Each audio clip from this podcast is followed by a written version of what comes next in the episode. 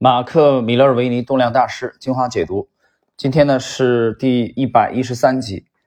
一百一十三集呢跟一百一十二集其实是一个体系的，呃，他们其实都在谈这个交易策略的问题啊，就是是否要坚守你的这个交易策略，其实也就是是否要坚守你自己的交易体系的问题啊。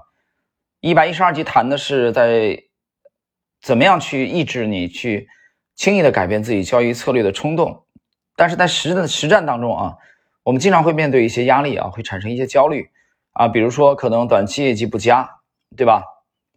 呃，然后还有不同的投资者对，呃，比如说对资管的来说，那客户可能对你的这个呃方法的不理解啊，风格或者说你你的这个标的啊，可能并不是客户所认同的，这些问题都会经常的产生。我觉得这两集。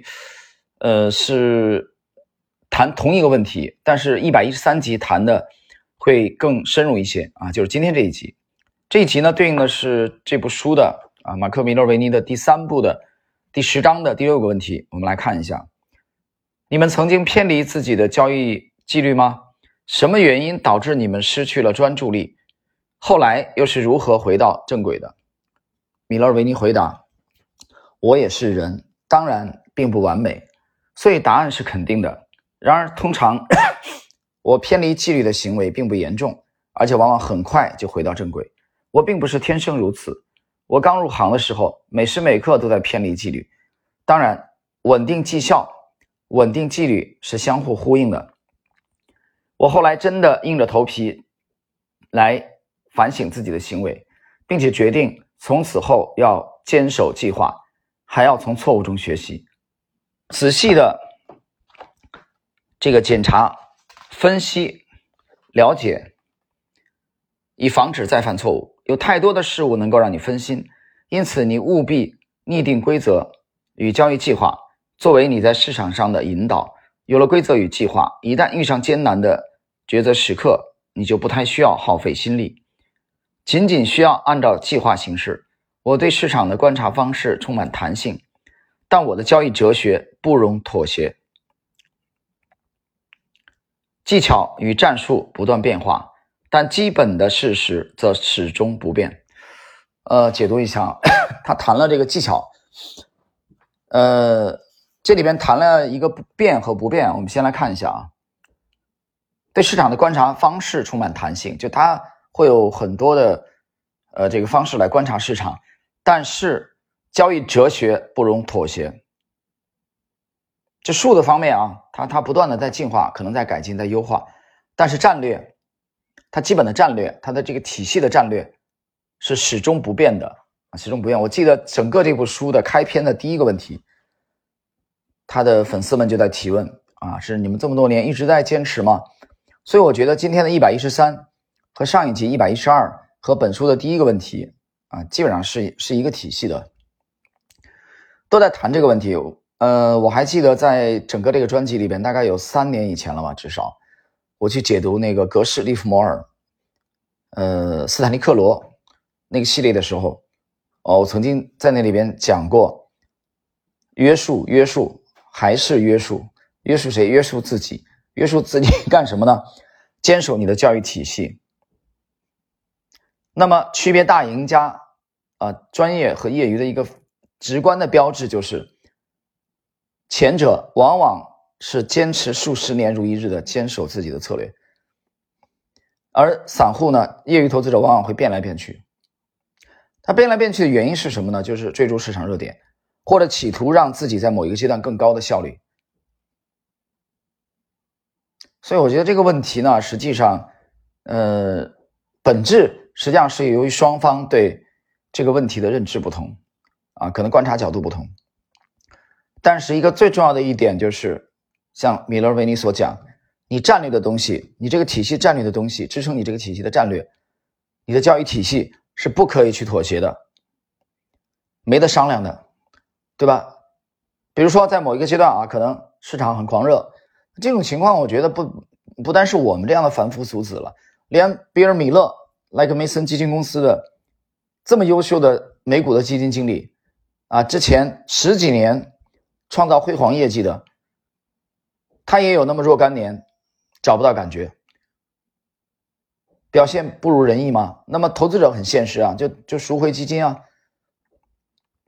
所以每个基金经理、每个资管人士，其实，在每某一个阶段都会碰到这样的情况，对吧？比如你擅长做成长股，但现在它涨的都就是垃圾股，成长股基本上没有。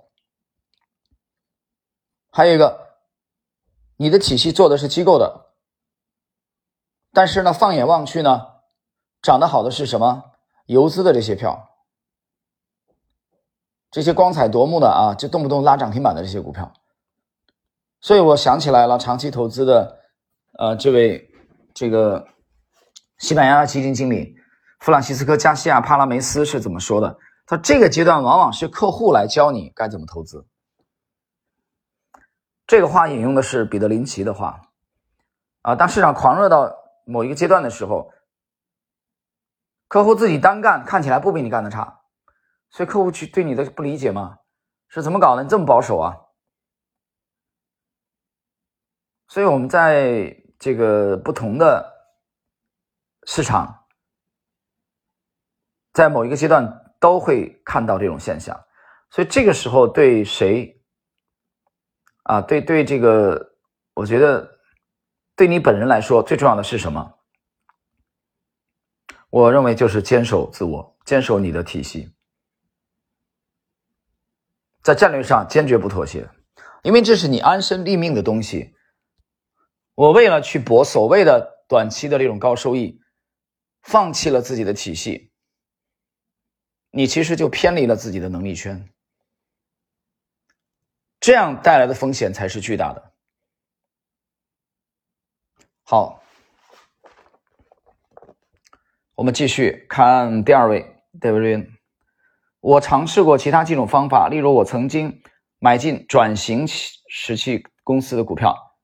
回撤买进，斐波那契数列回调买进，以及其他好几种策略，我从来没有偏离基本的高成长股策略。这是我在威廉奥尼尔公司工作以来就开始使用的方法。呃，瑞恩呢曾经开始是免费啊，后来加盟了这个威廉奥尼尔的这个公司，做最高做到副总裁，所以他受威廉奥尼尔的影响是非常之深的，啊，非常之深的。所以他的主策略就是做成长股。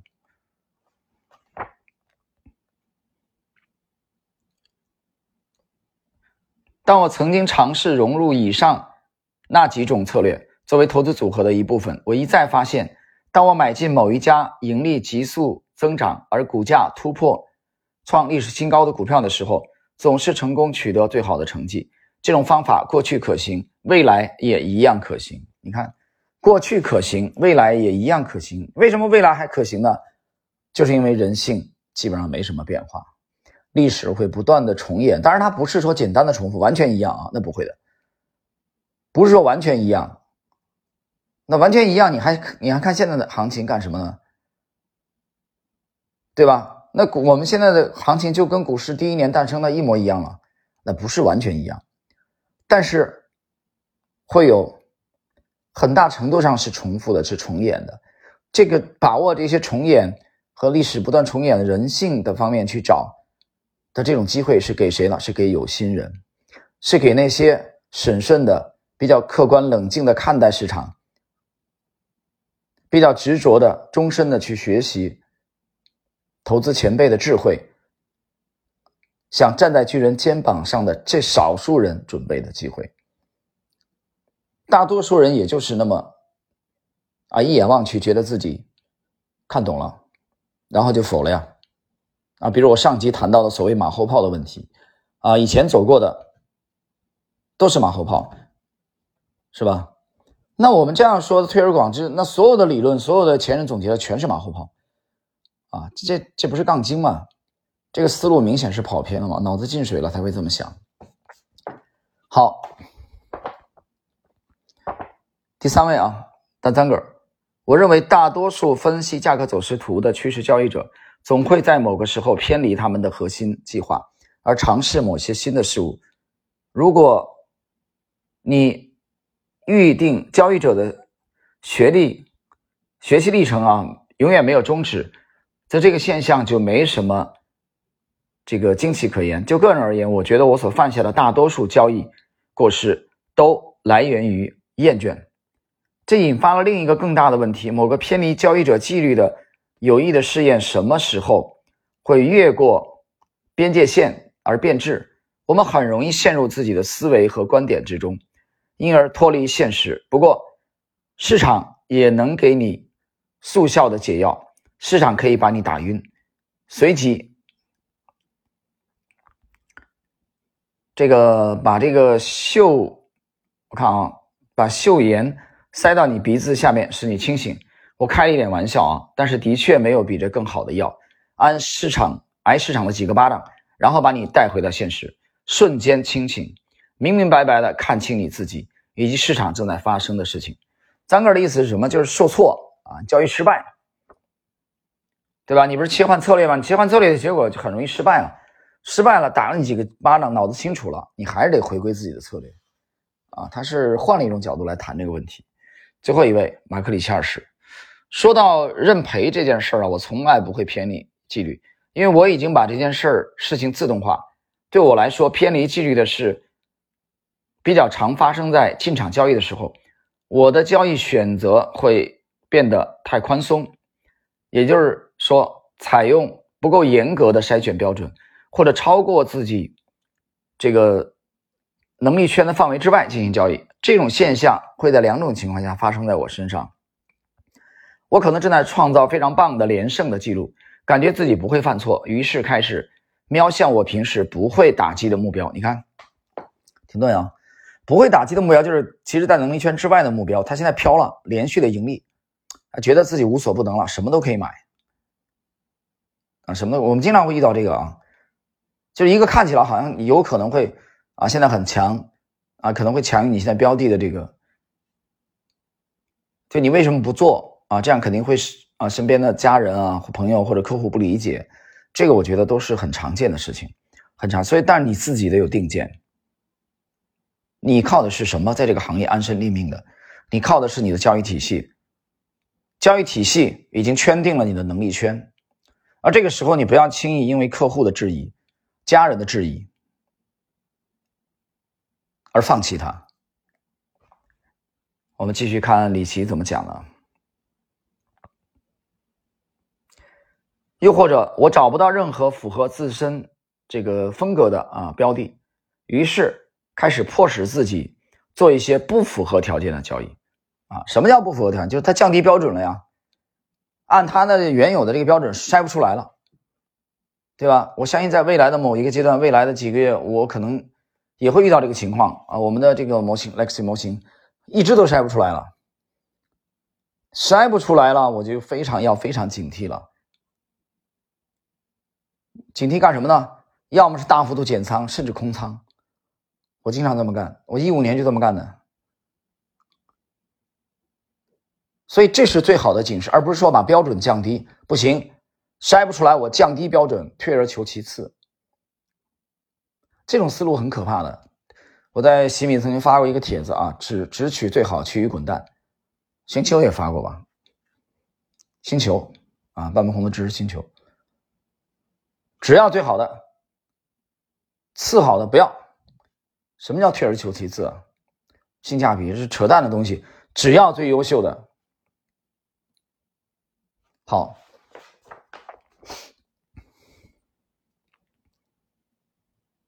那么亏损通常会把我带回到正轨，并且强迫我重新专注于那些我能够做的最好的事。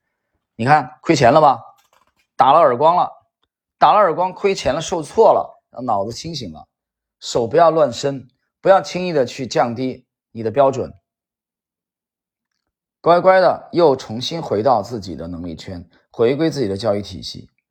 所以第四位马克里奇二世和第三位丹赞格尔，啊，他们从另外一个角度啊，从这个亏损这个事儿，亏损让他们清醒，回归自己的专注的范围能力圈，来呼应了前两位大师的的意见。啊，这一集的内容和比较精彩，它和我讲了一百一十二集和本书的第一集应该是一个体系的，大家可以合并这三集一起去收听，体会一下。我觉得重要性在于哪里？在于坚持、约束、约束自己，不要受外界的影响，哪怕那些影响可能在某些时候给你一定的压力，也不要去妥协，因为这是你的战略，是你在这个行业我讲安身立命的根本所在。好了，各位，我们今天的因为这个明天要出去玩啊，我就至少要出去玩三天。这个我们还是选择之前去过的这个地方，游客比较少的。我对所有游客比较多的出行人群高峰的这种地点都没兴趣啊。你比如说啊，中国的旅游景点杭州这样的，现在西湖还还用说吗？还用去吗？杭州国庆假期，我历来出行全部都避开这种公众假期，我要么去小众的景点，要么就错开。人最多，我就讨厌人最多，哪人多哪儿不去，错开。所以今天呢，反而不出去啊，那就利用上午的这些时间啊，我们就来更新那么几集。好了，今天这一集内容呢，我们就暂时到这里。